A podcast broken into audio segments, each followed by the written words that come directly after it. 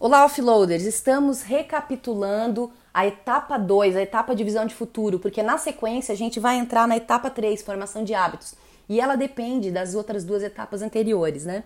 Passamos a preparatória, estamos olhando qual é o nosso estado futuro desejado para que a gente dê direção para a nossa agenda. Então, o que, que aconteceu? A gente fez todo um desenho, a gente escreveu, a gente descreveu a nossa visão de futuro para cada um dos eus do método offloading.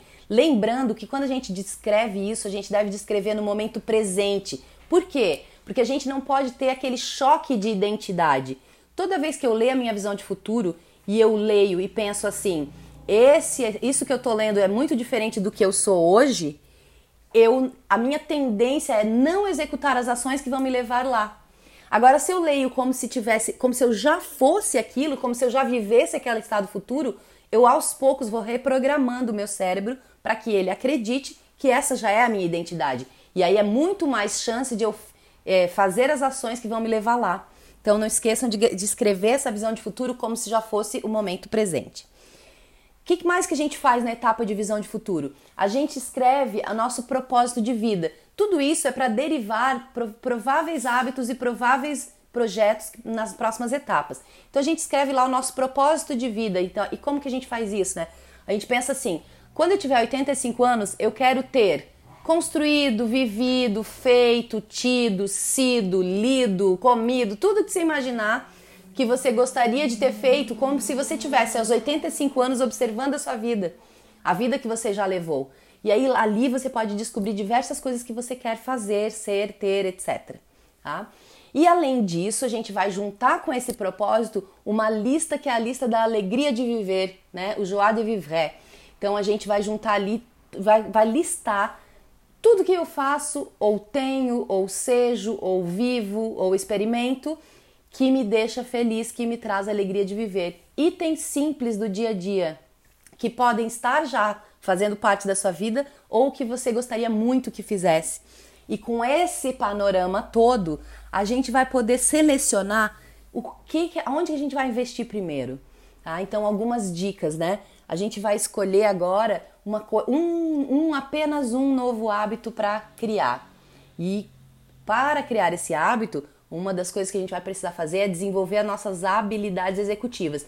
Então, dentro da etapa de visão de futuro, a gente analisou uma a uma as habilidades executivas cerebrais, né, que são as do córtex pré-frontal, e nós observamos como fazer para melhorar caso a gente tenha alguma deficiência em alguma habilidade executiva, o que é extremamente comum. Normalmente, num padrão, assim, num geral, as pessoas têm duas ou três habilidades executivas fortes, duas ou três fracas e as, as restantes são 12, né? Ficam ali numa média. Então, como que a gente faz para melhorar nossas habilidades executivas? A gente modifica o ambiente, então a gente muda o ambiente em que aquela tarefa tem que acontecer para favorecer a gente de executá-la. Então, a gente elimina as distrações, a gente deixa as coisas mais a fácil, a, a, de uma maneira fácil de ser pega, né?